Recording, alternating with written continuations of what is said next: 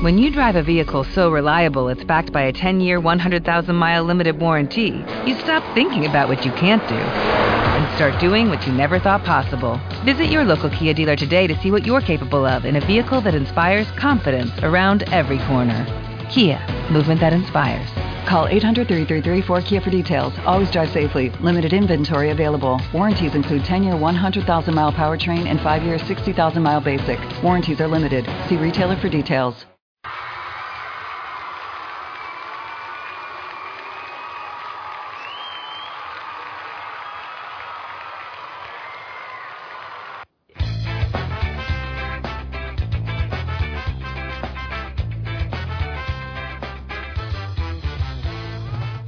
Visión diferente del mundo de la canasta.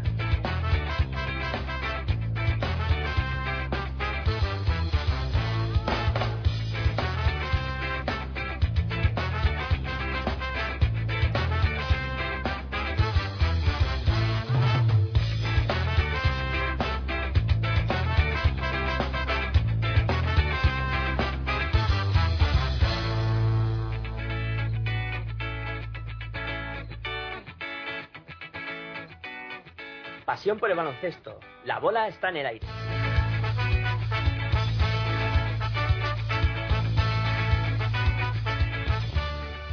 Hola, muy buenas noches, bienvenidos a Territorio ACB. Ya estamos aquí los chicos de Pasión por el Baloncesto dispuestos a analizarte lo que ha sucedido en la jornada de la Liga Andes ACB, jornada número 6 que vamos a analizar y bueno, decirte que estamos en directo para MB Radio en el 96.6 de la FM en Puerto Llano y que bueno, eh, también nos podéis escuchar a través del streaming de mb.radio.elmundobursátil.es. Eh, como he dicho también, somos los chicos de Pasión por el Baloncesto y por supuesto en nuestra página a través de Ustream en www.pasionporelbaloncesto.com también nos podréis escuchar. Eh, bueno, vamos a pasar ahora a presentar a los chicos que conformamos el equipo de Pasión por el Baloncesto en Barcelona. Eh, no sé si con frío, con calor, con mucha agua, con poca. Eh, está Juan Enrique, muy buenas noches. Ya, buenas noches. buenas noches a todos. En primer lugar, gracias por lo de chico. Me, acabas de quitar un montón de años, cosa que me alegra. No tengo ni frío ni calor, estoy a una temperatura preciosa, no llueve y bueno, al revés de la semana pasada que tenía frío, y me sentía más viejo. ¿Has rejuvenecido entonces? Eh, ¿Te, hace rejuvenecer hablar con nosotros o cómo va esto, Juan Enrique? Yo creo que sí, que vosotros me ayudáis y el tiempo también acompaña. O sea, esto es como la primavera.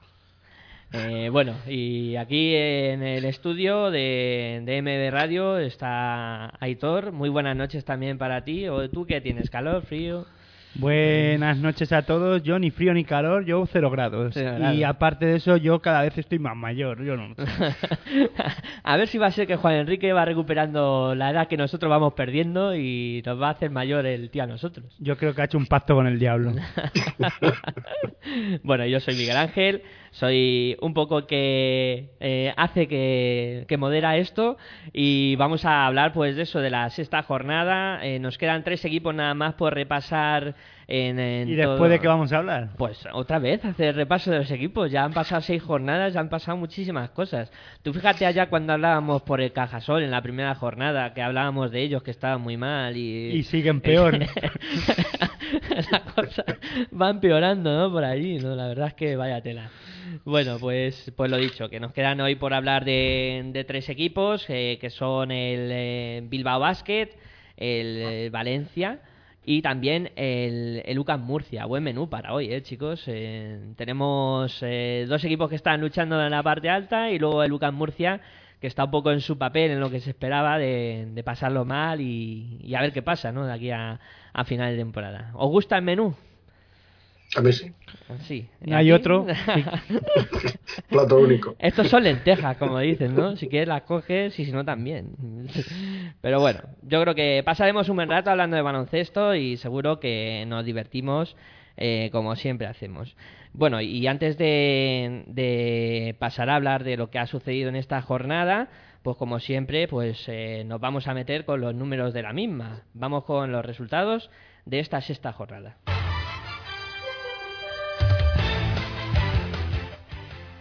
Gescrap Vizcaya Bilbao 82, Unicaja 65. Asinia Manresa 88, Lagunaro GBC 89. Macro Fuenlabrada 80, Fiat Mutua Juventud 82. UCAM Murcia 64, Real Madrid 79. Caja Laboral Vasconia 80, Fútbol Club Barcelona Rigal 69. Blancos de Rueda Valladolid 86, Asefa Estudiantes 81. CB Canarias 71, Herbalife Gran Canaria 76. CAI Zaragoza 76, Blusen Mumbus 58. Y por último, Cajasol 73, Valencia Basket 82.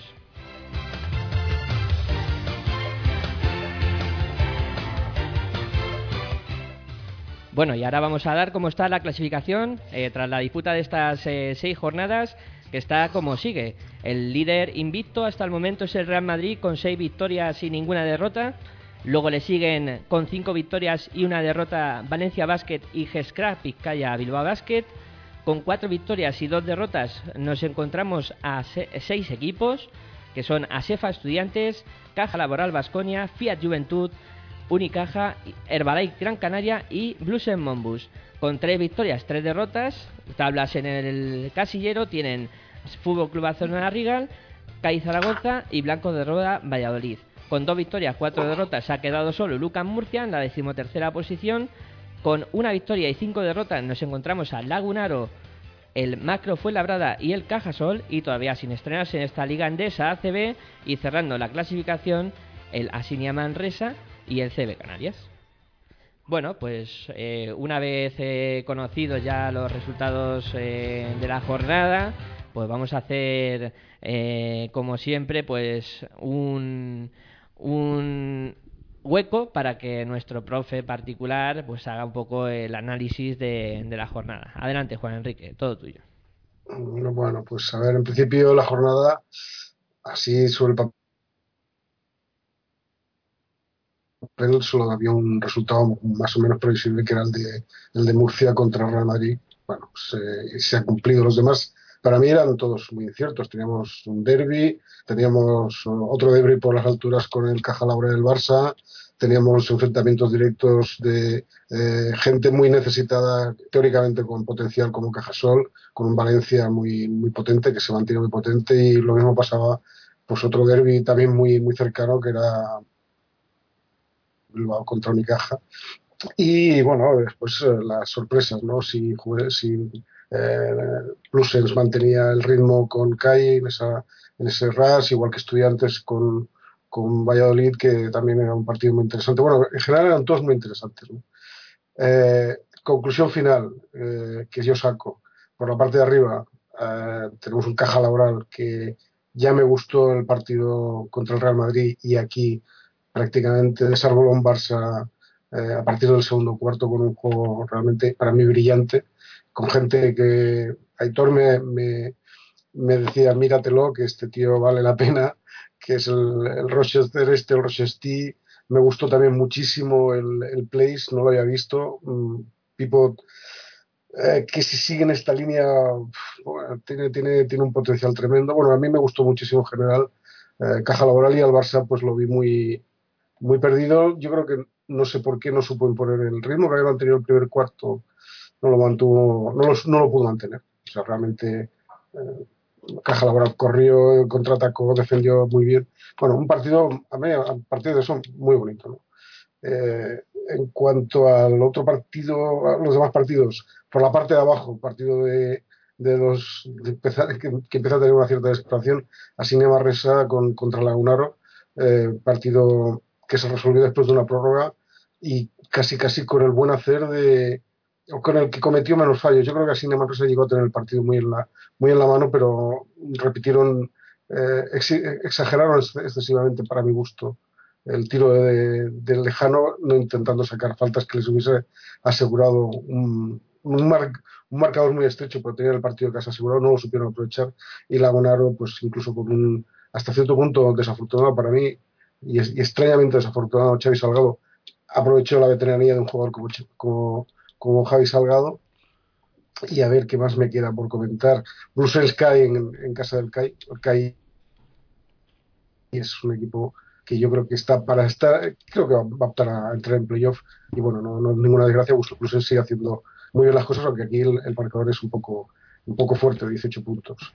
Eh, lo de Valladolid con vosotros, pues bueno, es, es, la liga que nos toca y, y, bueno, perder un partido de estos igual que se puede ganar. Yo creo que está en la línea de que cualquiera de los dos podía haber ganado y el más el, el no, no fue muy, muy, muy diferente.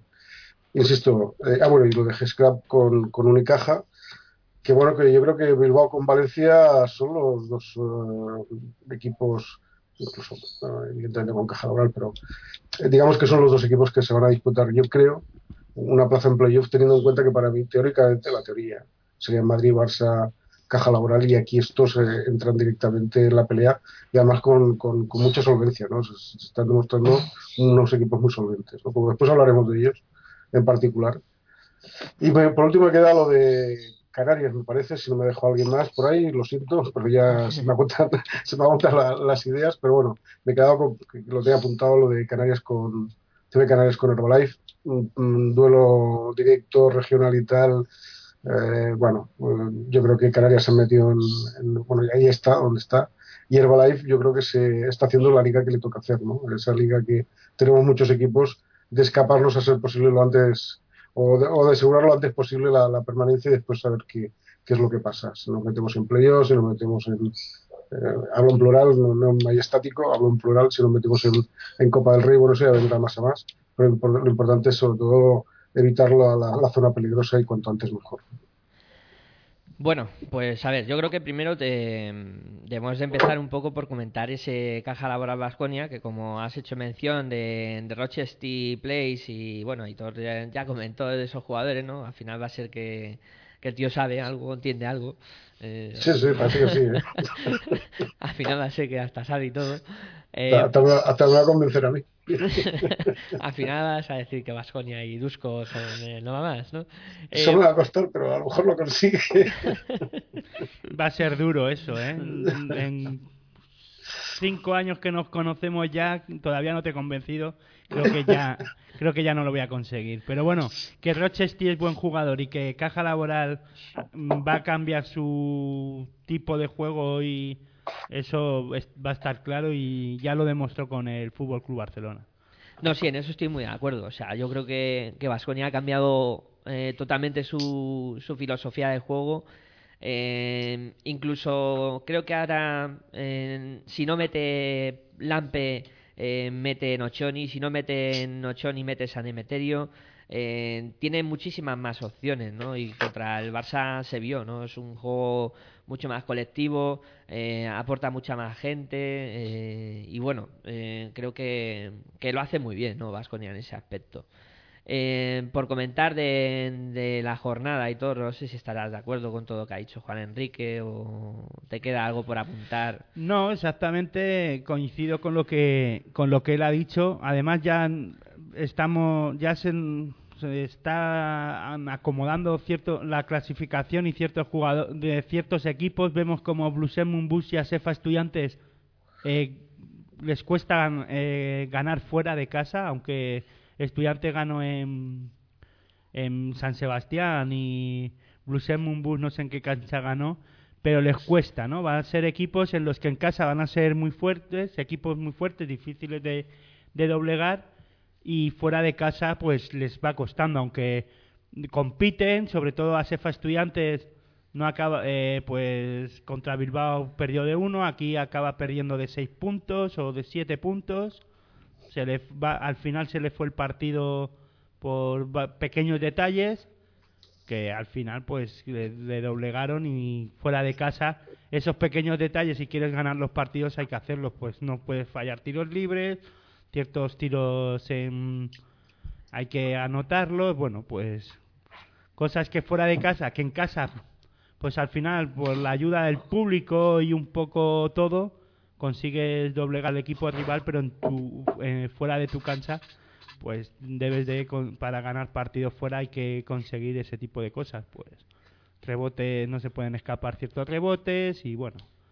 Y y ya estamos viendo como hay dos equipos como Manresa, que me sorprende, me sorprende que Manresa esté en esa zona no en la zona baja, pero sí que todavía no haya conseguido ninguna victoria, sobre todo en casa.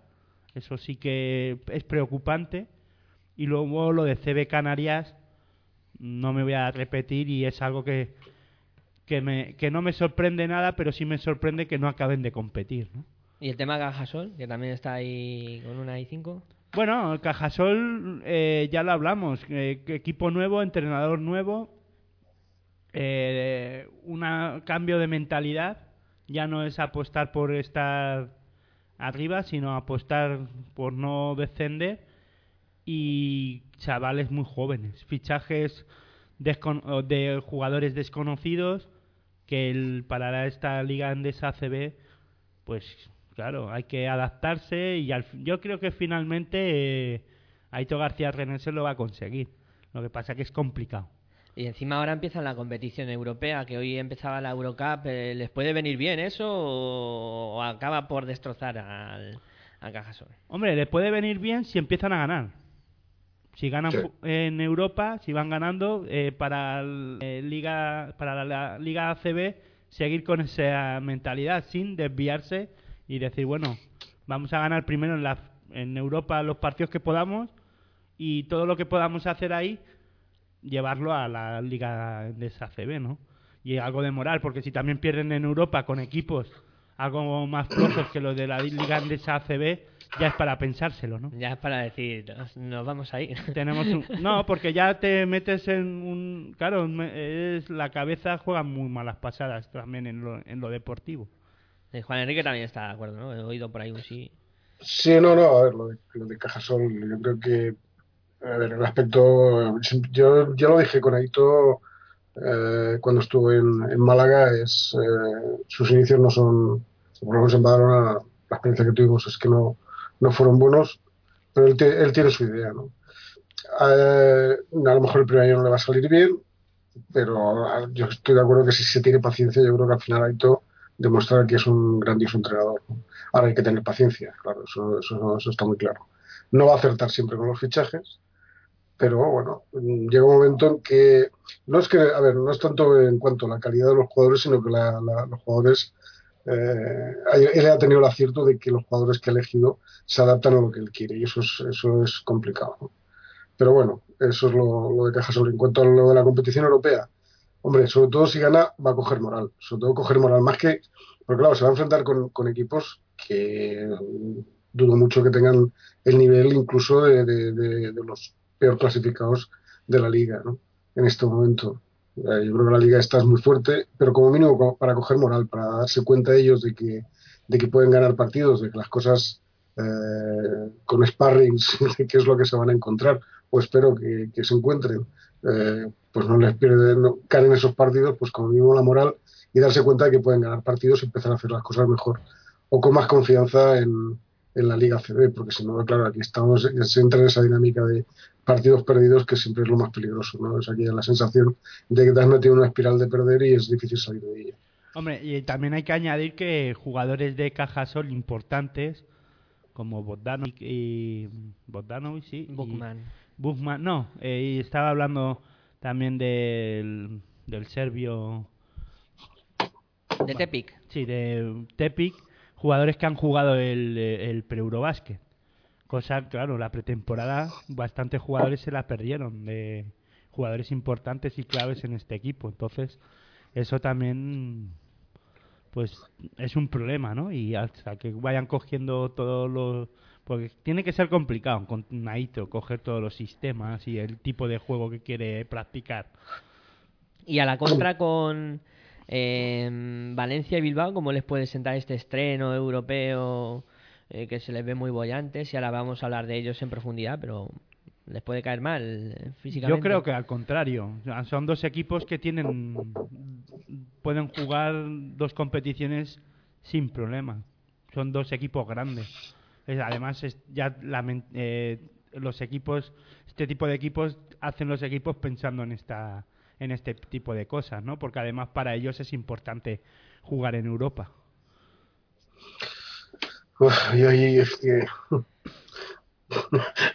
yo, yo difiero. A ver, es que la Eurocup y estos partidos, no sé. Yo, es, mm, si aquello que, que mola más, capitán general o general o capitán general, pues es mola más capitán general, ¿no? Es, es, un general no era el general mola, es un chiste General muy viejo. Sí, sí, Perdón, gen- perdona, general perdona mola. la tontería. Pero mola No, no, está capitán. guay, está guay. Ese chiste mola. Es una gilipollez de, de, de- de anciano. Pero bueno, que. De a ver, anciano. sí, bueno. Es que, es que. De abuelo cebolleta, vamos. A ver, no, volvemos al tema. Eh, al nivel que están, eh, o que creo que están Bilbao y Valencia, eh, son equipos de Euroliga más que de Eurocup. O sea, es que sinceramente lo veo así. Y s- vosotros y nosotros sabemos muy bien lo que es la Eurocup y, y la FIBA Cup y la, eh, estas, eh, la OLED Cup y todas estas cosas que se inventaban y que eran, sobre todo los primeros partidos, aquello de, Además, el Cajasol va a Sassari, va a jugar contra un tal Sassari, que no sé ni quién es, pero me parece que no. Pero a Cajasol le puede venir bien, y a- yo creo que a estos, hombre, bien, bien, pues no sé si le puede venir. No lo sé. Es un partido, yo creo que ahora están centrados, están en una dinámica dura, es un partido con desplazamientos largos, mm, con rivales no muy interesantes. Yo no quiero despreciar a nadie, pero, pero es así. Y, y bueno, si se pudieran centrar más en, en la Liga CB, meterse más en esa, en esa dinámica de, de dejarse desplazamientos partidos en mitad de la semana y llegar desahogaditos, relajados, habiendo entrenado todo lo que tienen que entrenar y descansados ah, al siguiente, a la siguiente jornada y hacer dura la, la parte de arriba, ¿no? que no sea un, un monólogo de, de aquellos dos que todos sabemos. ¿no? Por eso también duro a, a caja laboral. Estos dos, no sé si es tan interesante esto de esto de la, de la Eurocup. Después, los partidos que juegan en casa. Eh, Valencia hoy está jugando, me gustaría saber la gente que ha ido a ver ese partido. Bueno, y Bilbao también va a jugar mañana, me parece. A ver qué, qué nivel de, de- de asistencia de público, porque realmente los, los rivales es que no te, no te atraen nada. Pues esos son partidos para estar en familia y para estar Sí, sí, ahí no, y para llevar a la abuela si los quiere. 5 o 6 de, juntitos, arrimados para no pasar mucho frío. Y bueno, y pa- pero son buenos partidos en la competición. Luego te sorprendes cosas por ahí. Sí, sí, sí. Pero bueno, yo es que como los he sufrido en otros años, que ya me gustaría sufrirlos otra vez, ¿no? Pero que ya los, porque ya los echas de menos, pero que cuando los he sufrido eran partidos realmente aburridísimos, lo siento mucho. Por lo menos los que me ha tocado a mí, a lo mejor hablo por, por la experiencia propia que no tiene, no tiene ningún valor. Bueno, chicos, nos metemos al lío. Eh, vamos a hablar primero del, del UCAM Murcia, eh, que es el primer equipo que, vamos a, abordar. Y bueno, eh, ¿qué os está pareciendo el UCAM Murcia? Y no me pongáis de ejemplo el partido que acaban de jugar en esta jornada, ¿eh? que a lo mejor se llevan engaños eh, porque jugaron contra contra Real Madrid. El Real Madrid está muy fuerte. Yo creo que ahora mismo el equipo más en forma de la competición y, de algún sitio más. Pero vamos, eh, no me pongáis de ejemplo lo que ha pasado en esta jornada y mirádmelo un poquito más en general, Juan Enrique. ¿Qué te parece este UCAM Murcia? Yo no te voy a hablar de este porque además no lo vi, con lo cual no te puedo hablar de este, yo te puedo hablar del que jugó en Badalona. Hombre, me pareció un equipo correoso, correosillo, pero mm, a mí la sensación que me llevé es que eh, mm, a- eh, ante un equipo tan, tan renovado como la Peña y con eh, gente muy joven, yo creo que les faltó un punto de ambición para, para intentar ganar el partido en Badalona, por ejemplo. Les vi una, ¿cómo te diré yo? Como muy mentalizados que los partidos fuera de casa, pues, son partidos que posiblemente se pierdan, o sea, con el posible de, entrada, o posiblemente los vamos a perder, pero vamos a hacernos fuertes en casa, exceptuando con los que nos van a ganar casi seguros. Esa es la sensación que me dio. Yo creo que le faltó, a mí la sensación que me dio es esa. Falta de ambición en Badalona. Tiene un equipo que era propicio para, para intentar ganar y joder, que, a estos a este tipo de equipos eh, ganar un partido fuera de casa es fundamental. Para compensar Juan Enrique. los que sabes que vas a perder, porque te van a llegar los que te van a llegar. ¿Me oyes? Sí, sí, eh, parecía que había habido a- un pequeño corte, pero No, no, no, ya, pues eso, que falta de ambición hasta cierto punto de, de, de, los, de los jugadores, de este equipo en concreto. Es la, la, sensación que me dio. Tenía incorporaciones interesantes. Bernie Rodríguez es un tío mm, más bien que, más que veterano, ¿no? Yo creo que eh, incluso el mismo Hassen, David Barlow, o sea, Miso, que, hizo una buena campaña el año pasado. Bueno, no sé, a mí te digo, me dio esa sensación de que no le faltó un punto de, ambición en valorar la, la, imagen que yo me llevé de ellos. Hombre, a mí me sorprende, ¿no? Lo que estás diciendo, pero no, a ver, que me sorprende por, por lo que estabas comentando ahora, ¿no? Además, porque tiene jugadores veteranos en, que ya saben de qué va la guerra esta, con Bernie Rodríguez, este eh, Barlow, Juan Ignacio Hansen, aunque no sea muy veterano, pero es un, un luchador y un guerrero. Eh, me sorprende, bueno, por Josep Fran no lo sé, no sé a qué nivel. Yo lo veo, no está a un gran nivel todavía. La temporada pasada ya me decepcionó y, y en esta yo creía que iba a ser diferente y no está al nivel de juego que yo creo que debe de estar. Pienso, yo lo pienso personalmente, ¿no? En, la progresión que podía llevar en, en, el Juventud, creo que en Murcia se ha estancado. Se ha estancado y no, no es capaz de jugar al, al nivel que yo presuponía que en dos temporadas podía llegar a coger. Bueno, yo creo que el caso de Joseph Frank, y no está mal que lo diga yo, yo creo que él tiene mala suerte. O sea, él eh, se va de Badalona porque no confía en el entrenador, que en aquel momento era. Ay, joder. ¿Quién era? Era Sito, ¿no? Sito Alonso. No, no, no era Sito, no, no. Pues era. Pepu. Pepu, ¿no? Pepu, o Sito. Exacto. Era Pepu. Y se va, se va con, con Gil, que ha estado muy a gusto en la selección junior, y lo, malo que tiene el tema es que a Gil lo echan en mitad de temporada. Y él se queda de alguna manera sin el valedor o sin el que le va a dar eh, esa, esa posibilidad de, de evolucionar. Después, cuidado, al irse de Badalona, a irse a otro equipo con una buena ficha, evidentemente, eh, y vosotros sois eh, conocedores de la situación, al chico de la casa que viene de la cantera se le perdona todo y se le aplaude todo lo que hace bien y se le perdona todo lo que hace mal. ¿no? O sea, digamos que el, el, aficionado tiene una cierta connivencia y disculpa todos los, todos los errores y aplaudes todas las, todos los aciertos. ¿no? Claro, en, Murcia eso no lo van a hacer. En Murcia le van a, el aficionado le va a exigir que juegue al nivel de, de la ficha y del salario que se le está pagando. Claro, eh, eso es un. Yo creo que se le junta la mala suerte esa, que, que se quedase en su valedor y la exigencia es mayor. En Badalona, pues no lo sé si hubiese, yo creo que hubiese, teóricamente, eh, evolucionan más los jugadores jóvenes, evolucionan más fácilmente porque se les ayuda, se les ayuda más. Claro, aquí no, aquí esa ayuda no la tiene, entonces eh, no sé si se ha estancado. Yo no lo vi mal, ¿eh? o sea, yo no, lo vi mal, lo que pasa es que eh, sigue, siguió padeciendo pues el hecho de que la gente cuando coge la pelota pues le silba y falla el tiro. Es un jugador que ha superado el paso ese de irse de su equipo de, formación eh, cuando le silba el mismo público que antes le aplaudía. En la primera vez fallas, el primer año te va mal, pero el segundo año lo has superado. Él todavía falló el primer, primer ataque o los dos primeros ataques. Después ya se fue centrando y no lo hizo mal. Pero sí que también estoy de acuerdo con, con Aitor que un poquito estancado sí que está.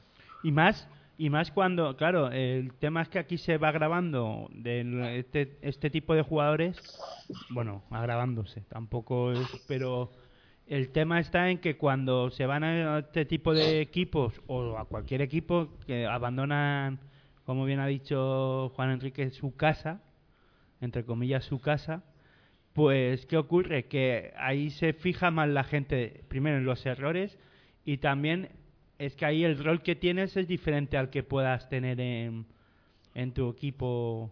Aunque, bueno, pues si haces las cosas bien, pues es bien, pero si haces las cosas mal, pues tampoco se agrava tanto, ¿no? Y, y aquí la responsabilidad es, es mayor, porque además en la posición que él juega es el base y es el- la cabeza pensante de este equipo, ¿no? Del equipo. Se nota mucho. Se nota mucho más sus errores y cuando el equipo pierde casi no es que tenga toda la culpa el director de juego, pero casi, ¿no?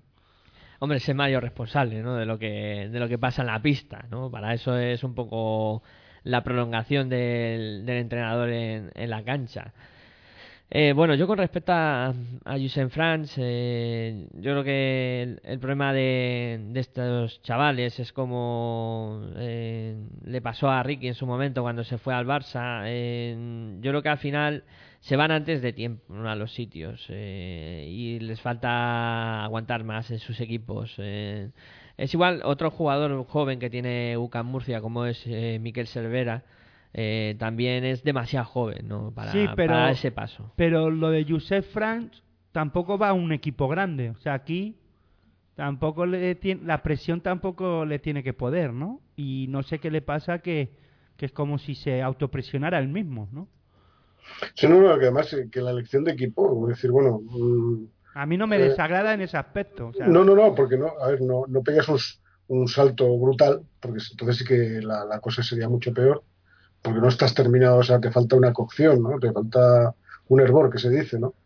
Y si pegas un salto a un equipo de, primer nivel, de Euroliga y tal, pues sabes que ahí, lo, ahí no, no vas a tener el, la ayuda de incluso hasta de un entrenador que te van a poner para que tires o para que hagas un movimiento, que eso los equipos de formación se hace, ¿no?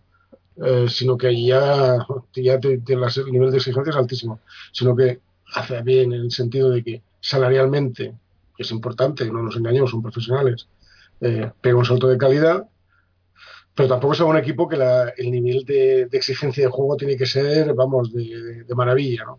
Y ahí, eh, por, ahí la elección está bien, se va con un entrenador que, que lo quiere, que lo, que lo ha mimado, que lo ha, le ha hecho ser importante en la selección y se lo quiere para su equipo, lo, se lo lleva casi, casi, mm, pues casi como jugador de franquicia, ¿no? De su proyecto.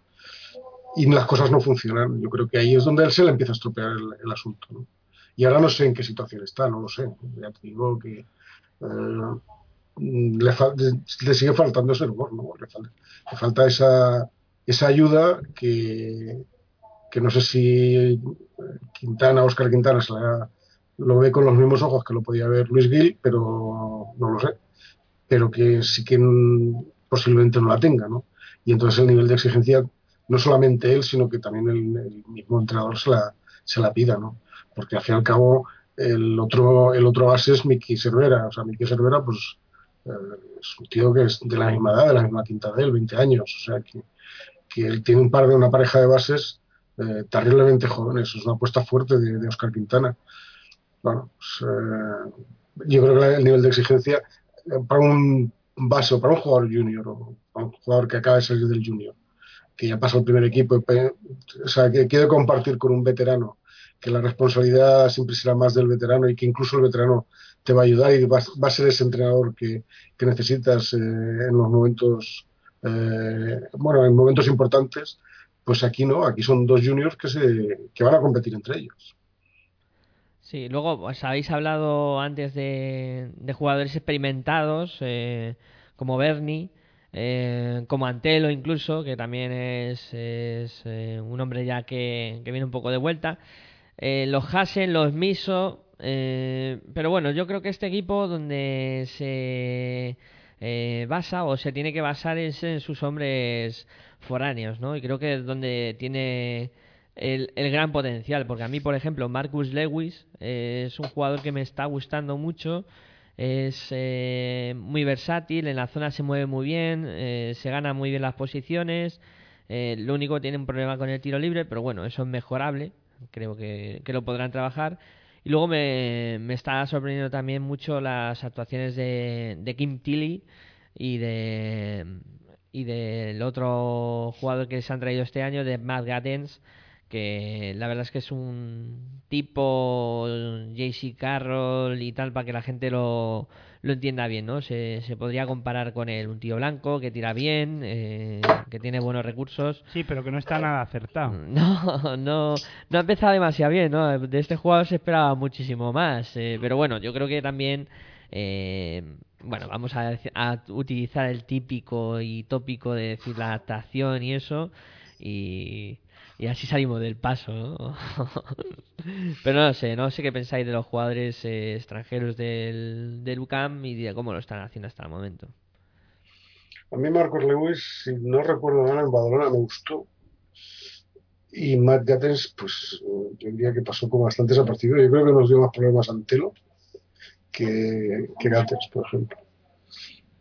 O que. Antelo está en segunda juventud, ¿eh? La verdad es que el tío...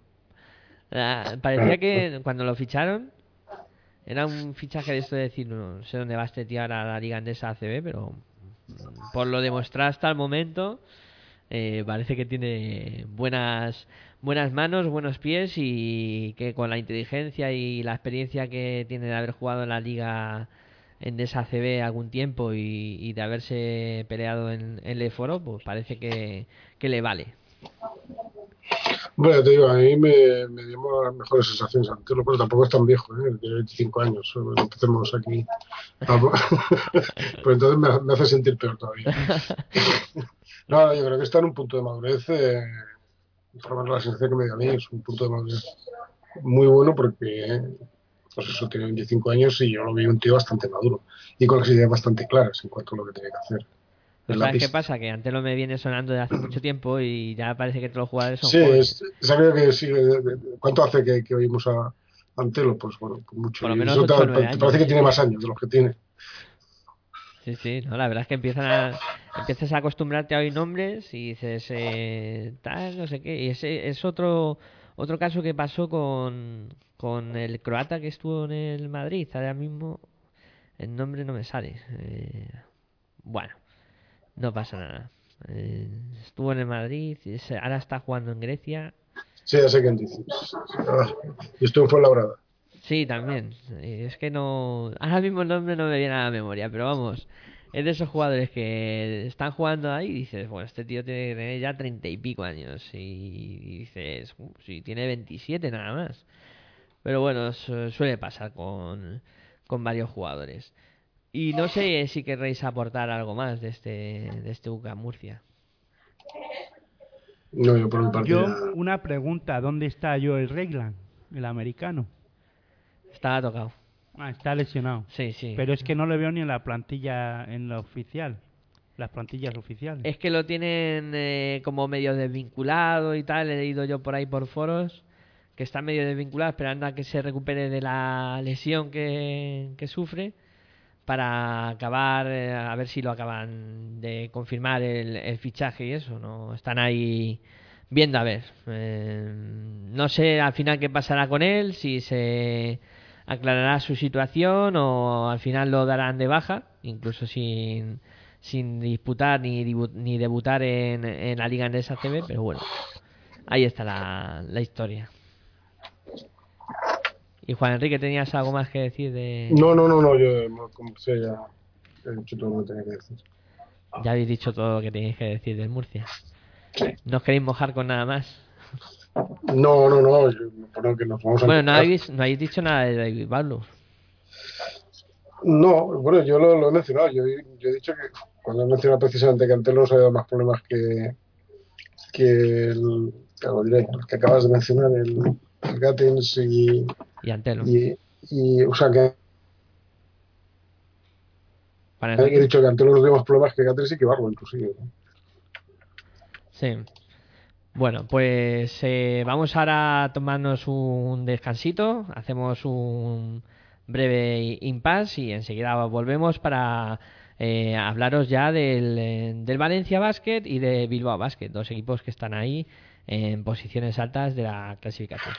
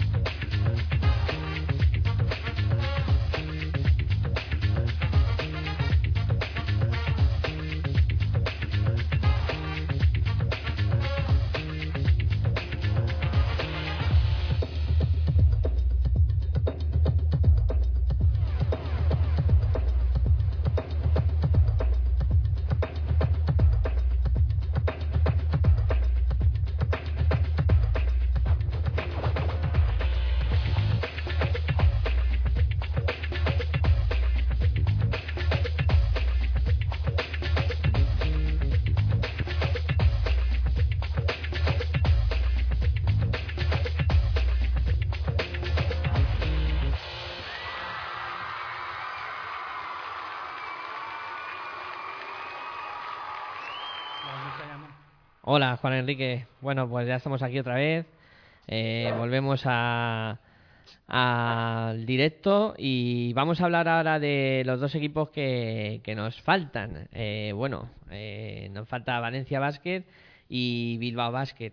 Eh, antes de nada, Hitor nos tiene que decir algo porque ya ha conseguido encontrar a- al jugador que estábamos perdidos y no sabíamos quién era. Al final, eh, ¿quién es ese jugador? Mario Stojic. ¿Ves? Es que al final siempre Aitor nos tiene que sacar un poco de, la, de los apuros y, y al final lo, lo ha encontrado y, y bueno, ya hemos salido de dudas, ¿eh, Juan Enrique? Que se nos había quedado ahí enganchado el jugador.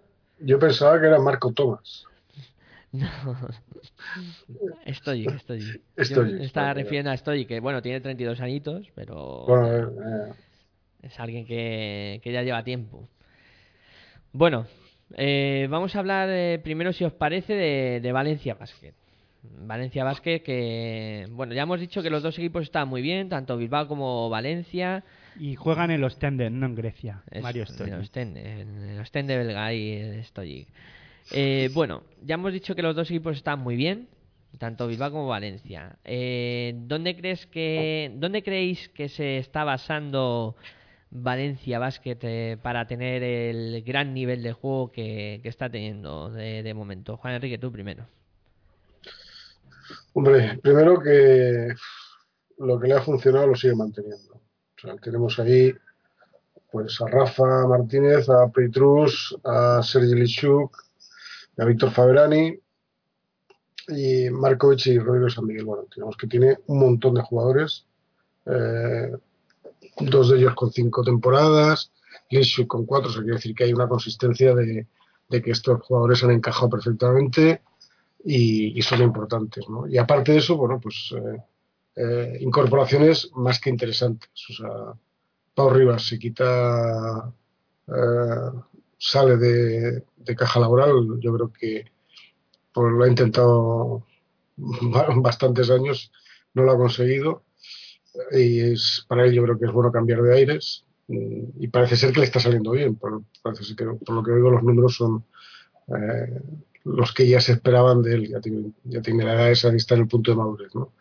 Justin Dolman, que lo hizo muy bien el año pasado en, Manresa, y una incorporación que yo creo que es muy, muy, muy interesante, que es la de Mario Kessel, Marco Kessel. O sea, yo creo que estas tres incorporaciones, que a mí Bojan Dublovic eh, yo no, mm, no, no, no lo conozco tanto, no, no me suena tanto, pero, pero estos tres concretamente, que aparte de que los conozco más, me parece que son grandes refuerzos.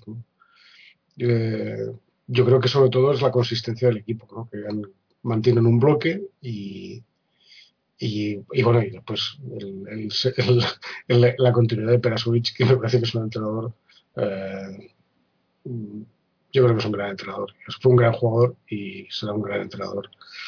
Bueno, pues eso. Sobre todo consistencia, la, la continuidad y, y fichajes que, que yo creo que están muy bien hechos. Bueno, yo, a ver, a mí también me da la sensación de que Valencia ha subido un poco el nivel, ¿no? Y que los fichajes eh, están mejor hechos, pero no sé. Aitor, ¿qué, qué piensas del, equipo de, Valencia? Bueno, a ver, la temporada pasada ya a mí me gustó cómo terminó con Perasovic. Eh, terminó bastante bien, metió al equipo en playoff, eh, disputó la final de la Eurocup, que era el objetivo para intentar conseguir entrar en Euroliga y al final no, no lo consiguió. Y a mí el, el proyecto me parece muy interesante. Lo que pasa que con Valencia siempre pasa lo mismo, hablas de pues de que ahora sí puede ser un proyecto muy serio, eh, Valencia va a estar arriba, va a jugar playoff, va a jugar o incluso puede conseguir algún título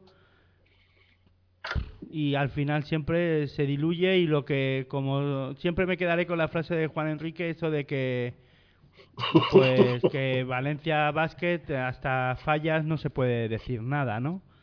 Y vamos a verlo, vamos a verlo porque yo no sé qué hay allí en Valencia que empiezan bien y luego a mi, después de la Copa se vienen abajo y acaban cambiando entrenadores, jugadores.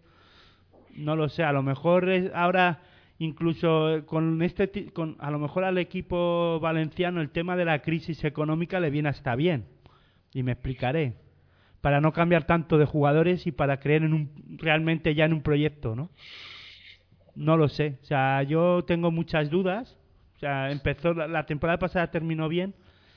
En esta lo vemos ahí arriba además ahí Va a, ser va a ser bueno ver el partido de este fin de semana, que es un Valencia Vázquez Caja Laboral, que lo vamos a poder seguir a las 7 de la tarde el domingo por, por, la primera, por la primera cadena.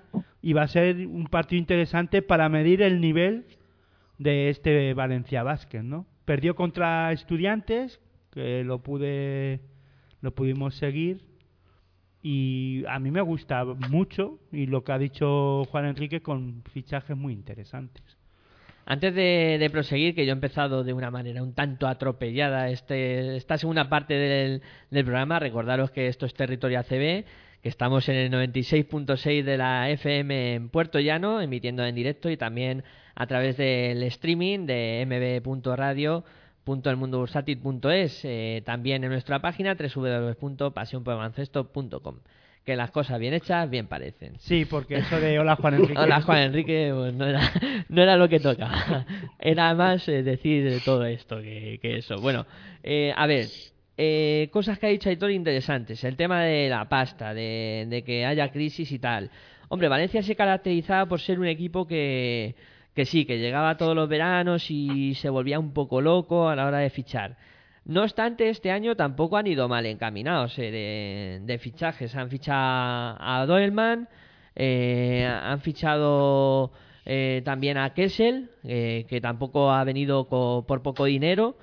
Y bueno, no ha sido la locura de otros años, pero yo creo que también se han gastado su dinero. Han perdido mucho. No, no, pero vamos a ver. yo no digo que no tengan dinero sino incluso eh, de los equipos que más económicamente, quitando Madrid-Barça, será de los primeros, será el primero, seguro, o con caja laboral y unicaja, por ahí andará la cosa.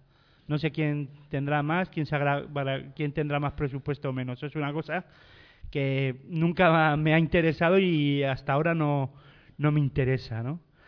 Yo simplemente veo las plantillas y veo que, y a lo que me refería era que eh, se, lo, se lo habrán pensado muy bien para fichar, para no tener que cambiar luego piezas eh, a no ser que haya una lesión grave. Y en, así no tener que estar, porque al final tiran el dinero.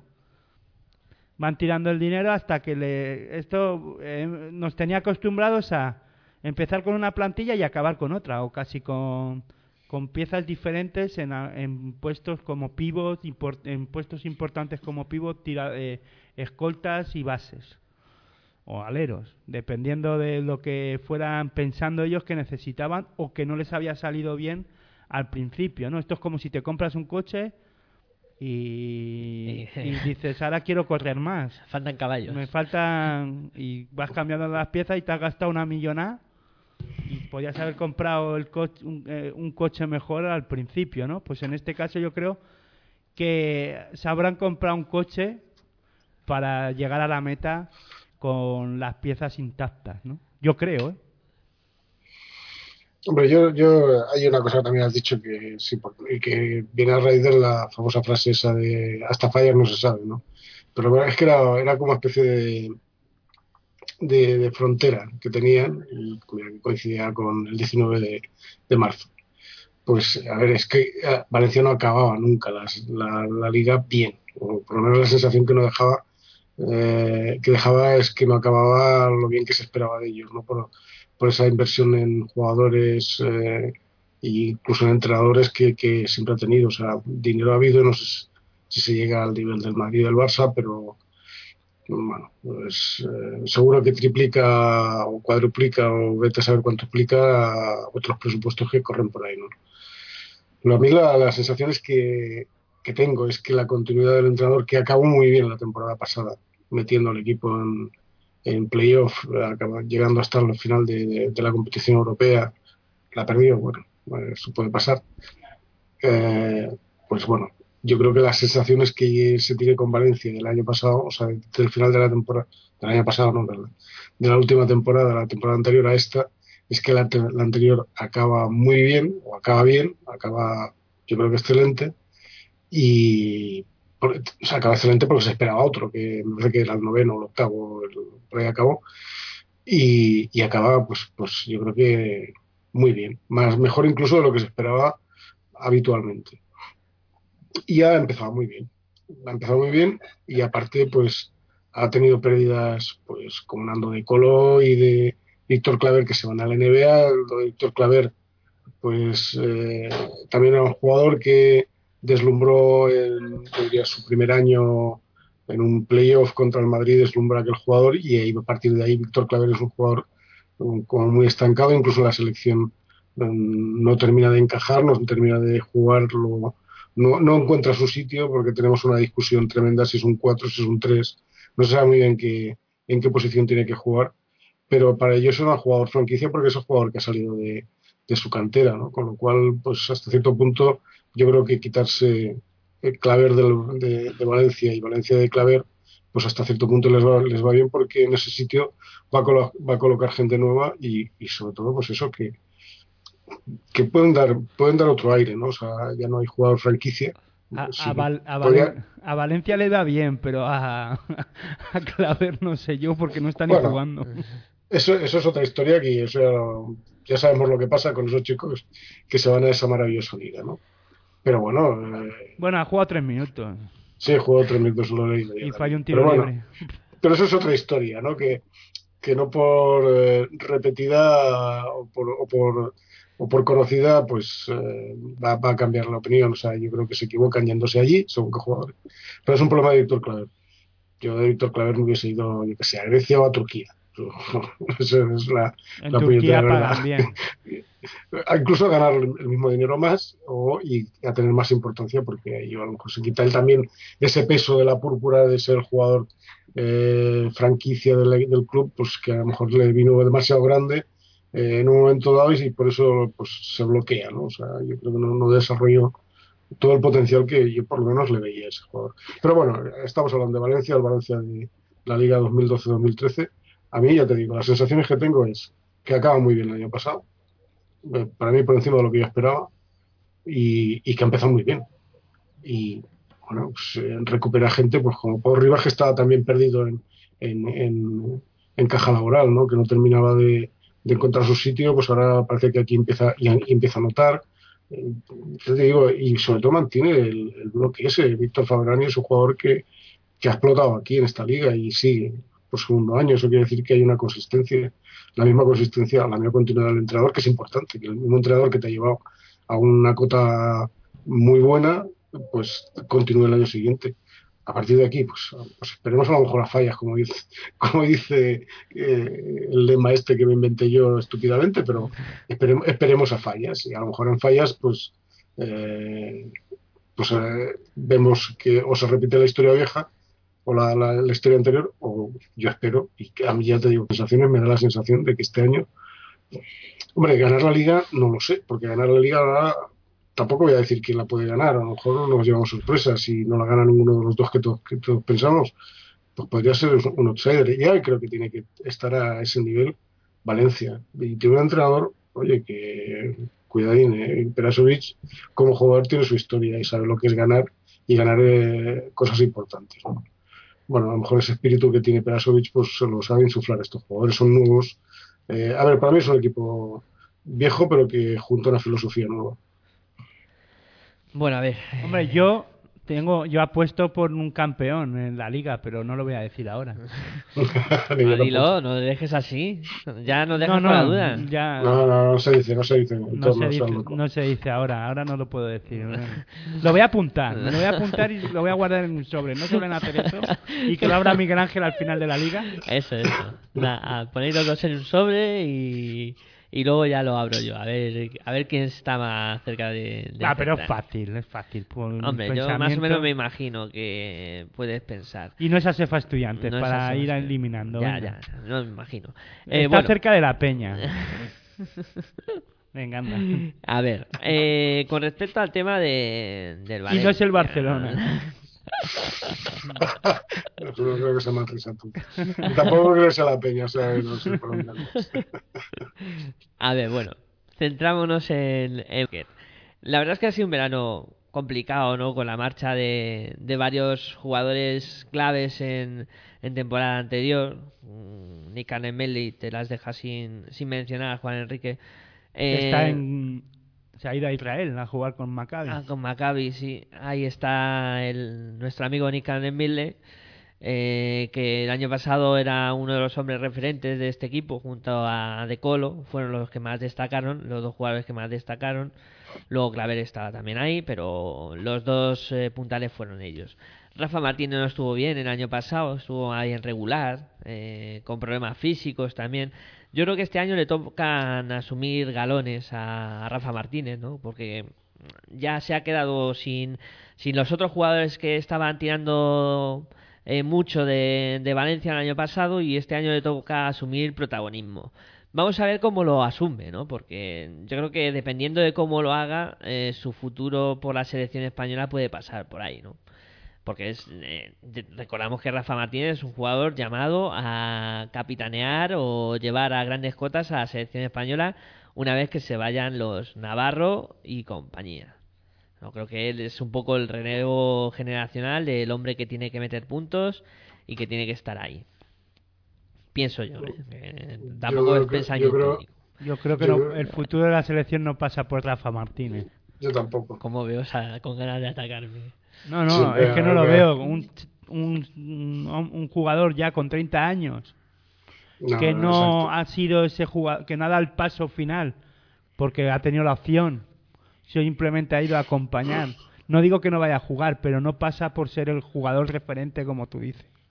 No, yo creo que la referencia de la selección para meterlos en, en esa harina, yo creo que pasa, en mi opinión, pasa por Rudy y por, y por Margasol, que son los que tienen que empezar a tirar. Mar eh, tiene que aparecer ahora el, el, el que está en los en Timberwolves como Ah, Ricky. Ricky Rubio, o sea que Claro, por ahí tiene que ir pasando a Yusef. Fran, toda esta gente es los Sí, que tienen que ir es cogiendo. la época de, de los Ibaka, de, de, Paul de si, si, se, si se arreglan con Ibaka.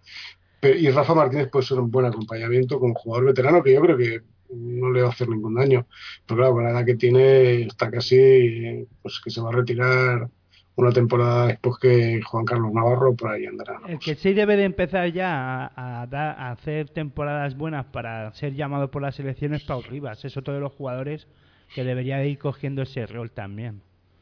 Sí, pero a lo mejor aquí se suelta. Aquí yo creo que tiene la oportunidad de soltarse. Sí, sí, por eso. Yo creo que es- este es el momento, ya que Dusko lo ataban corto allí, según has dicho tú. Pues. No, no, no, yo no, yo no digo que la ataran corto. Yo Ya, bueno, que- pero las de- bueno, eso de que se estaba perdido, pues. No, pero perdido por el Tenía mismo. otras funciones. Tenía otras funciones. Está muy claro que Pau Rivas era el perro de presa de, de Dusko Ivanovic, ¿no? Siempre salía a defender al hombre más peligroso del equipo contrario. Eh, aquí en Valencia tiene otro rol, ¿no? O por lo menos eh, Perasovic eh, le da más importancia, aparte de que siga defendiendo, a que pueda tirar. La verdad es que Vasconia acaparaba mucho de lanzamiento de Teletovic, pero aquí, por ejemplo, Pau en Valencia pues está teniendo muchas más opciones de, de buscar lanzamiento y de demostrar que también es un tío que las enchufa, ¿no? Como de momento está haciendo, ¿no? Y con respecto luego a, a lo demás, eh, ahora han tenido mala suerte porque Valencia se les ha lesionado Tomás Kelati, se han traído a un tal King, cortado por los New York Knicks. Eh, veremos a ver qué tal es el invento. Pues Oh. yo, pues yo creo que es una, mm, aunque sea algo una desgracia, lo de Tomás Kelati les viene hasta bien, por, por lo que absorbe. Yo estoy de, acuerdo, estoy de acuerdo contigo, ¿eh? Ya, pero se han traído ahora al King este que tiene pinta también de que se va a jugar. Bueno, pero no sé, yo no sé, toda- no he visto jugar todavía al que tú a, la- a lo que haces tu referencia, pero lo de Tomás Kelati creo que es pues la desgracia de que se ha lesionado y tal, pero les viene hasta bien. Yo estoy de acuerdo con. Qué con malos Aitor. sois con algunos jugadores. No, no, Qué no. malos ver, sois. que hay jugadores que te gustan más o menos. Y, entonces, eh, Y jugadores que absorben mucho más balón y que está. son los que tiran, se tiran hasta, vamos. Fíjate que Perasovic tiraba. Pues este, vamos, se tira hasta Perasovic. Que hace falta. Sí, pero es que pero, pero subís tirado con criterio. Sí, Es sí, que- y las enchufaba. Pero es que Kelati alguna enchufa, otra. Es que el día que está bien, bien. Pero pff, no sé, a mí lo de Tomás Kelati. No sé para cuánto tiene, pero están rezando para que no vuelva, yo creo. ¿eh? Mm, debilidades del Valencia, que también hay que decirlas. Y a mí siempre me gusta ir buscando los, los pros y los contras de los equipos. A ver, eh, yo creo que las dos debilidades más grandes que tiene el Valencia Basket, por un lado es el tema de los bases. Y espero que no se me tiene mucho al cuello, pero Markovic eh, sigue sin eh, demostrar el jugador que se presupone que es. Rodrigo San Miguel, desde que salió de Manresa, anda un poco perdido por el mundo. Creo que ahí los dos bases no terminan de congeniar eh, al 100%. Y luego, eh, relevos para Faberani. Yo creo que eh, cuando Faberani no está en cancha, hombre, Lishut eh, es un jugador que cubre bastante, pero veo algo flojo. Ya te vas a meter con el jugador preferido mío, con Lisu. No, no te lo permito. Eh, no, yo no lo veo flojo. O sea, yo creo Yo, que... yo me estoy empezando a preocupar porque es la segunda opinión que coincido con. Y no sé, ya eso me preocupa. ¿eh? No, pero porque yo creo que eh, Miguel Ángel cada vez pierde facultades en esto del baloncesto y nosotros vamos cogiendo más, De verdad, de verdad. más criterio al hablar y al ver cosas, ¿no? Yo creo que Lisut está en su papel y, y es un jugador determinante y que además no es que haga puntos, pero defiende muy bien. Y para Valencia le viene, vamos, muy bien, es un jugador muy determinante para ellos. Y lo de Stefan Markovic tiene otra otra función, no creo que en Valencia son otros jugadores los que tienen que llevar el la faceta anotadora, porque yo creo que lo que eh, habla Miguel Ángel es que no le ve en esa faceta anotadora que podría debería de estar en, o ha estado en algunos momentos, pero ahora en Valencia, además Peraso y lo conoce bien, eh, le manda a hacer otras cosas. Y ahora te dejo a ti, Juan Enrique, que hables. No, no, estoy preocupadísimo. Me, me ha coincidido contigo. Yo creo que la- la- el aspecto anotador no está, no pasa por los bases, evidentemente. Otra cosa es que dirijan o no dirijan bien el equipo. Cuidado, que yo creo que un base mm, es, es el tío que anota cuando ve que el equipo se bloquea, pero no está para meter eh, puntos. Hay bases anotadores, históricamente han habido bases muy anotadores, pero, pero habitualmente no es el base el que el que meta puntos. Y además es que Stefan Markovic nunca ha sido un anotador. No, no ha sido un anotador excelso ni, ni Rodrigo San Miguel tampoco. ¿eh? Está claro. Bueno, a ver, eh, me toca aclarar cosas. A ver, a ver, defiéndete. Eh, por un lado, eh, cuando hablo de juego interior y menciona al Ishut, eh, no creo, no quiero decir que el Ishut eh, sea blando o, o que sea mal jugador, ni, ni mucho menos, ¿no? El me parece que es un tío que el año pasado hizo una temporada bastante buena con el Valencia Basket, pero me refiero en general al juego interior de, Valencia Basket, porque tenemos a Lishut, tenemos a Faberani, tenemos a Duljevic, Pietrus y Doelman. Veo mucho 4, veo mucho 4 con Doelman, eh, Duljevic y incluso Pietrus, que es un tío que bueno, que puede jugar más de 4 que de 5. Y luego entre Lishut y Faberani que se van a tener que repartir los papeles para ahí en el juego interior. Eh, problema que Los cuatro donde los pones fuera jugarán por dentro también, ¿no? Ya, ya, Pietru que- juega dentro. que veo más el, el- la falta un poco de consistencia, un poco de kilos, porque Fabriani tampoco es un tío muy fuerte. Y Lishut, bueno, eh, tienes algo más de, co- de corpulencia, pero es más bajito. Entonces, hombre, no comparado conmigo son los dos mucho más altos y mucho más fuertes que yo, ¿no? Pero eh, me refiero que cuando eh, les metan un equipo con muchos kilos en la pintura, eh, vamos a ver cómo responde, ¿no? Yo a este equipo lo quiero ver, por ejemplo, eh, con un CAI o con Barça o con Málaga, que pasan por ser los tres equipos con, con mejor juego interior, con potencial mucho más duro en, en, este, en esta liga, en esa CB. No tanto con Vasconia, que va a tener el duelo como anunciaba Aitor el, domingo, que creo que ahí va a estar mucho más parejo, porque Place, Lampe, eh, no son tíos muy, muy duros, o sea, muy fuertes físicamente, que se basan más su juego en la calidad técnica, y ahí sí que tienen buenos conceptos, tanto Faberani como eh, y compañía, pero cuando le metan kilos yo quiero ver cómo reacciona eh, Faberani y compañía. Hombre, eh, Boyan Dubjovic, Dubjovic es pivot, juega de 5. Un hombre de 2.05, sí a lo mejor le falta algo de centímetros, pero son 105 kilos, ¿eh? Para mover eso.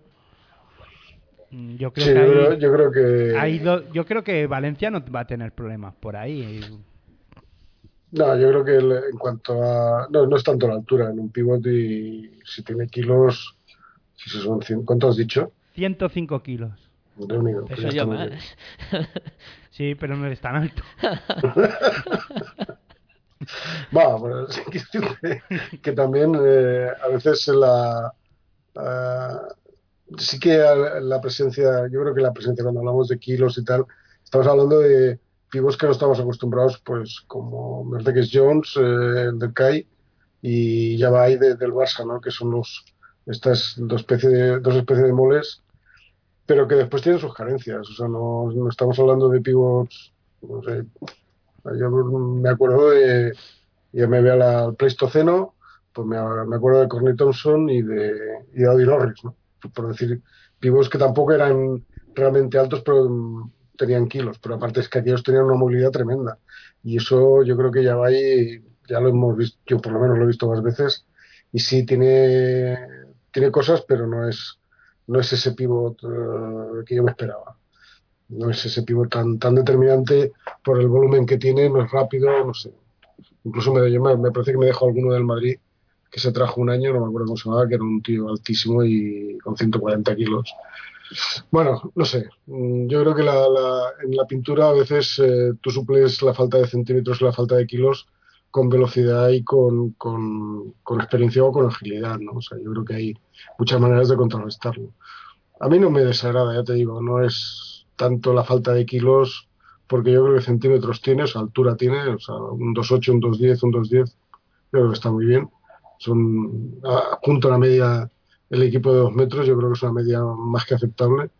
Yo creo que centímetros tiene y, calidad en jugadores tiene.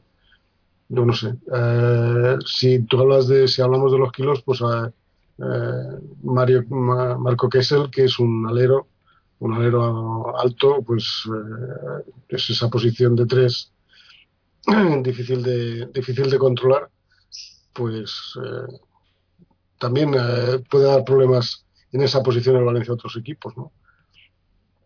A ver, a ver, yo creo que Valencia, a mi parecer, es que no sé, este año, extrañamente en mí, Valencia me está gustando, me gusta mucho eh, en, cuanto a la plantilla que ha juntado y, a lo mejor estoy un poco deslumbrado, no sé. Esperemos a- al 19 de marzo.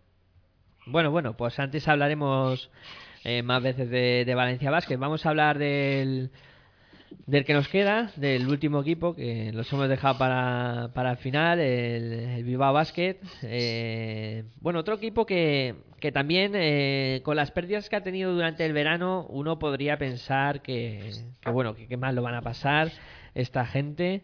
Y eh, bueno, yo creo que se han, se han reforzado bien eh, después de, de visto, ¿no? Lo visto. Eh, la salida de Aaron Jackson y Dor Fisher en eh, la pretemporada hacía presagiar que Bilbao le costaría muchísimo conformar un bloque sólido, pero yo creo que lo han formado bastante bien. eh. El inicio de Bilbao está siendo muy bueno.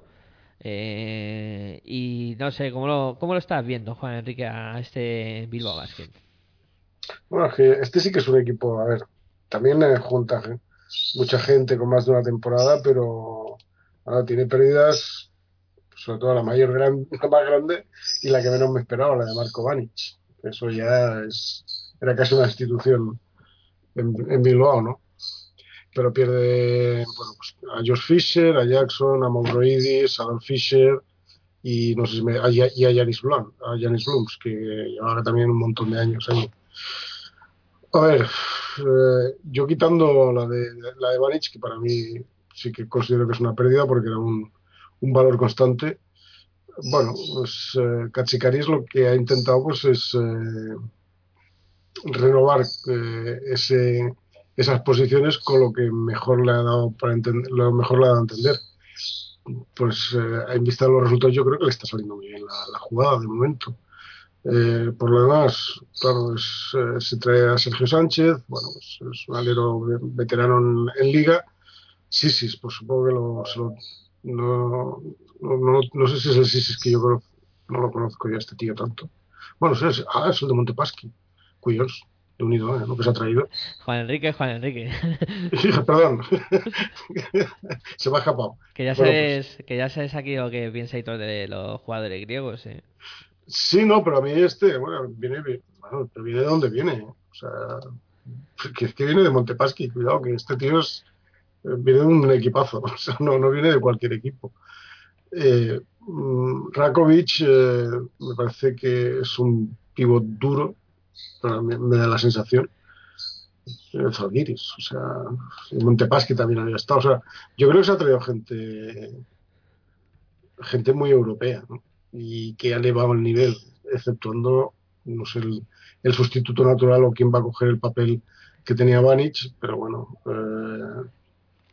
ahí me quedaría la duda, ¿no? Si alguien va a cubrir ese hueco. Porque sí que es una pérdida fuerte. Los demás son, gente muy experimentada, no solamente en cuanto a, edad, sino que además en cuanto a, la permanencia en la liga. Un Grimao y un Raúl López ya. pues, a ver, Y si encima, si encima, y o sea, a ver, si encima consigue sacar lo que teóricamente todo el mundo espera que Mamadou Sam no ha conseguido ni en, ni en su paso por Granada y lo consigue aquí en una segunda temporada, pues si, consigue aprovechar este tío, pues yo creo que tiene pues el bloque para darle el, susto a los de a los que todos sabemos. Junto con Valencia. Yo creo que son dos outsiders clarísimos este año. Y ya no te lo digo por el 5-1, sino porque yo creo que han conseguido, consiguen bloques muy homogéneos y muy equilibrados. A ver, a mí hay una cosa que me llama la atención poderosamente de este Bilbao Basket. Eh, pasó Barcelona por allí, por Bilbao, y sucumbió. Ahora ha pasado Unicaja, que venía también así de gallito, y también se ha ido al traste, ¿no? Yo creo que es un equipo sólido, que en casa yo creo que va a perder muy pocos partidos. Estoy deseando que pase el Madrid por allí para ver qué tal eh, le funciona el asunto. Eh, la verdad es que perdió eh, un partido ya que fue con el con el Asefa Estudiantes eh, pero yo creo que poquito más va va a perder ¿eh? que, que yo creo que, van a ser muy fuertes en casa Eh, hay un jugador que sobre todo yo destacaría en este inicio de, de campaña que es Lamont Hamilton que el otro día se cargó una canasta se rompió el tablero Que la pague. hizo un poco el bestia y, y se cargó la canasta. Pero además que hizo, la hizo añicos completamente. O sea, cristalitos, cristalitos. Había ahí. Ahora, ¿quién paga ahí? Nada, ahí el, el club pone una más y ya está, no pasa nada. A la Diputación Foral. Nada. bueno, eh, que me está llamando mucho la atención. Es un tío muy fuerte, eh, que impone mucho en la pintura, eh, se mueve muy bien y luego tiene una, una fortaleza física, o sea, es capaz de volar. O sea, este es de los que dice, bueno, tú tíramela arriba, que a mí no me importa levantar todo mi peso y todo lo largo que soy y meterla para abajo, ¿sabes? Eh, es de lo que más me está llamando la atención. Y luego, por supuesto, eh, Basileiadis, que mm, a pesar de que no, no las mete todas, pero sí que tengo lo que me lo que más me gusta de este tío es que no se nunca se amedrenta ¿no? ante el tiro. O sea, dice, vale, a mí no me han entrado, pero ya entrarán. Y sigue tirando. O sea, es algo que, que de y siempre voy a admirar, ¿no? Que no se priva de tirar aunque las esté fallando. Y me parece un bloque muy sólido, en, definitiva, el, el Viva Basket. Y creo que aún tiene capacidad de mejora. Con, lo que estoy diciendo y con ese 5-1 que campea en su marcador, eh, ya nos podemos hacer una idea de hasta dónde puede llegar este Bilbao Basket. Y además todo esto coincide con una segunda juventud de Raúl López que está funcionando muy bien en, en el conjunto bilbaíno. Yo, para añadir lo que estabais diciendo, sí veo que Bilbao no es capaz de cerrarlo. O sea, está muy bien todo lo que decís y estoy de acuerdo. Por eso la capacidad de mejora, porque no acaba de cerrar los partidos. O sea, le cuesta cerrar los partidos contra estudiantes, lo pasó mal. No sé si en el partido jugó fuera de casa y también estuvo creo que fue con Valladolid, sí, fue con Valladolid que cogió una ventaja muy amplia y, y volvió a tener problemas, aunque ganó, pero tuvo problemas para cerrar el partido. Yo creo que Bilbao eh, tiene le pasa algo eh, para cerrar los tipos de todos los partidos, ¿no? Mm, lo que pasa que luego le vemos contra Barcelona y hace el partido que hace y pues claro Ahí le da un push y un para ser un, un equipo a tener en cuenta para, para todo, además.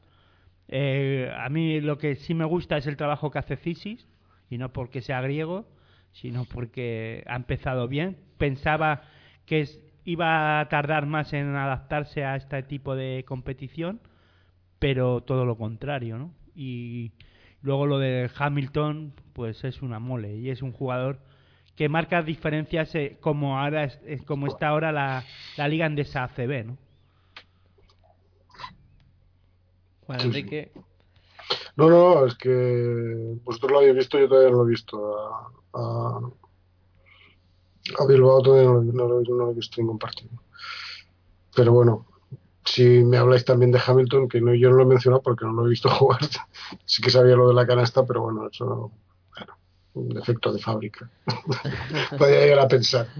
Pero no, no, pero bueno. Es, Para mí lo importante es que los, sobre todo porque lo he mencionado al principio, las ausencias, la gente que se ha alargado y la gente que entra, pues que sepan suplirlos. Eh, y bueno, si Hamilton es ese jugador tan determinante, por lo que me decís muy diferente de, de Vanic, eh, porque Vanic yo no lo he visto hacer un mate en la vida no sé si, si en algún momento se volvió loco y lo hizo, pero normalmente era un jugador de, de asegurar muchísimo la, la canasta.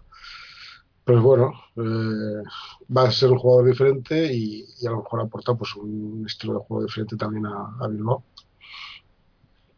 Sí, incluso... Pero bueno, junta, junta mucha veteranía aquí, es que lo que veo es que hay gente muy veterana.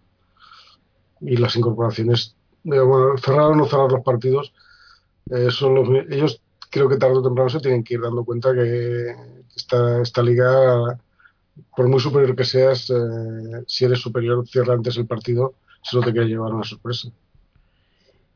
Y hay que añadir que además eh, Bilbao ha hecho incorporaciones apostando también por la juventud, ¿no? El Fran, Fran Pilepic, un, un jugador bosnio anotador, un escolta que todavía no se ha visto, no ha jugado muchos minutos y no se le ha visto mucho, pero ah, va a ser, yo creo que va a ser un jugador determinante. al final de temporada, este jugador va a ir creciendo y va a tener momentos importantes y va a ser un gran jugador. Y hay que tener, creo, ¿eh? a no ser que me equivoque, va a ser un jugador determinante también para, para dar relevos importantes a, a los jugadores de Bilbao Basket y además jugando o teniendo eh, anotando puntos y siendo un jugador determinante en algunos momentos. Aunque ahora ya os digo que solo ha jugado, está jugando promedia seis minutos por partido y tampoco es que está haciendo gran cosa y vais a decirme que, que a ver qué pasa con este, ¿no? Pero si no es para esta temporada, para final de temporada, yo pienso que irá cogiendo el ritmo de competición y cogiendo ese rol, ser un jugador importante dentro de GSK Vizcaya, sino para esta temporada, para la siguiente temporada vamos a hablar mucho de este jugador. Y hablando de jugadores jóvenes también, eh, apuntar lo del francés de Adrien Moerman, que ahora está lesionado, pero que también es eh, de los jugadores que este año se ha traído el, el Viva Basket con intención para que pues vaya creciendo poco a poco y, y se convierta al final en un jugador importante, ¿no? Y un tío que puede suplir a Arbel o a Mumbrú, que ya son eh, gente muy veterana, ¿no? Y que van a necesitar pues también con lo que decíamos de la doble competición, de estar metidos en, en competición europea, pues eh, van a necesitar mucho recambio, ¿no? Y, yo creo que este tipo de jugadores, el que ha mencionado Aitor, eh, Pilepic, eh, el que he dicho yo, Moerman, incluso el que ha mencionado Juan Enrique, Sergio Sánchez, les puede venir muy bien a la hora de derrotar y no sobrecargar el equipo físicamente, ¿no? Creo que les va a venir muy bien eh, en ese aspecto. Y luego, eh, por buscar también inconvenientes a los equipos, que a mí me gusta buscarlos, eh, quizá eh, habría que inventarse un otro escolta que, que podría tirar, ¿no? que podría hacer muchos puntos. Eh, porque si Basileiadi no las mete, ¿quién las va a meter? ¿no? Es un poco la pregunta que lanzo, ¿no? Si Basileiadi de momento está funcionando bien por fuera, pero Mumbrú. si no las mete, Mumbrú, hombre, Mumbrú es otra opción. Bueno, yo creo que ahí puede tener tirar de, de si hablas de juego exterior, pues, o sea, tiro lejano. Mumbrú puntualmente, el mismo Raúl López o Sisis, yo creo que son son jugadores eh, no, no hablo de, Sergio Sánchez, no, no, me suena tanto, pero incluso Grimao, Grimao otro es más penetrador, pero también es un tío que tiene un tiro raro, pero la suele meter de, de lejos, o sea, si es un tiro raro porque es lento, yo creo que es un juego, un tiro que lo tiene que lo carga con mucha lentitud, pero es bastante efectivo, o sea, quizá no es el tirador, no, no tiene tiradores para tiradores puros para como, como Basileiadis, pero sí que puede hacer un, un mix o, o sacar eh, ese tiro que más o menos fiable que tiene en el resto del equipo. A mí también me da la, por lo que veo me da la sensación de que es un equipo muy de, de cargar juego en pintura, por lo que me estáis contando. ¿no? Sí, sí, sobre todo además, ya no solo por el jugador americano que hemos hablado, sino tiene a Milan Rakovic, que es un jugador Exacto. que juega muy bien el, el pick and roll, que se carga muy pronto de faltas, sí tiene esa, esa faceta negativa, pero carga Bueno. el Bilbao Basket carga mucho el balón en pintura, en la pintura, mucho. mucho. Por eso te digo, tiene, tiene un Herbel, que también es un tío de, de pegarse, un- bueno, ya lo conocemos mucho, Sí, ¿no? cuando no funciona el tiro exterior, ya pasó con estudiantes, ju- juegan mucho por dentro, incluso para sacar algo, muchas ventajas, sobre todo sacando muchas faltas. Es un equipo que saca muchas faltas. Sí, sí. Ya me encaja en ese, lo que, lo que veo aquí. Bueno, entonces no, no va a echar mucho en falta a los que se han ido, ¿no? No, no, hombre, yo, yo ya te digo, la única duda que tenía es, eh, es Vanic, por- pero más que nada porque Vanic era un jugador de 20 puntos, de 15 a 20 puntos por partido constantes, ¿no? Claro, eh, eso te lo tiene que asegurar alguien. Pero por, por lo demás, pues cambia el esquema de juego. El año pasado, pues yo creo que con Basiliadis y Blues eh, tenía mucho más, eh, incluso con, con, con, ya lo diré, iba a decir con Dor Fisher, qué barbaridad iba a decir. Con el otro negro que tenía, bueno, con los exteriores que tenía el año pasado, Jackson, Aaron Jackson. con Ari Jackson, exacto, esa es lo que me quería referir. Tenía más, eh, digamos, un juego más eh, dentro-fuera y yo este año, pues, quizás sí tenga que cargar un poquito más por dentro, o va a cargar más por dentro y pierde un poco por fuera, pero bueno, lo puede suplir. eh, perfectamente. Bueno, pues eh, va llegando la hora de, de ir terminando este territorio ACB jornada número 6. Hemos estado un buen rato hablando de baloncesto, chicos. Eh, ha sido entretenido, yo creo.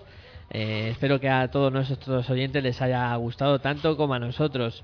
Eh, bueno, Juan Enrique, eh, como siempre, un placer tenerte por aquí. Y nada, una pregunta antes de irnos. ¿A quién ha votado? A Obama. Ah, Ya sabéis que es jornada electoral en Estados Unidos y que estará todo el mundo pendiente de qué ha pasado esta noche por ahí. Bueno, Juan Enrique, hasta la próxima. Hasta la próxima. Bueno, Aitor, igual, un placer eh, tenerte por aquí y tú por quien te han decantado. Yo por ninguno de los dos. Pero bueno, si me tengo que quedar con alguno, me quedo con Obama. Pero mm, yo votaría a uno de los. Pues esos equipos. Partidos. partidos políticos minoritarios que también existen en Estados Unidos, pero que no se les da ningún bombo. Pero bueno, ¿qué le vamos a hacer? Y a mí lo que me toca es hablar de baloncesto. Y nada, nos vemos la semana que viene y buen baloncesto para todos. Pues eso, la semana que viene nueva cita con Territorio ACB aquí en MB Radio en el 96.6 de la FM en Puerto Llano y también a través del streaming mb.elmundobursátil.es y también a través del streaming del Ustream en nuestra página www.pasionporelbaloncesto.com. Hasta el próximo lunes, muy buenas y hasta luego.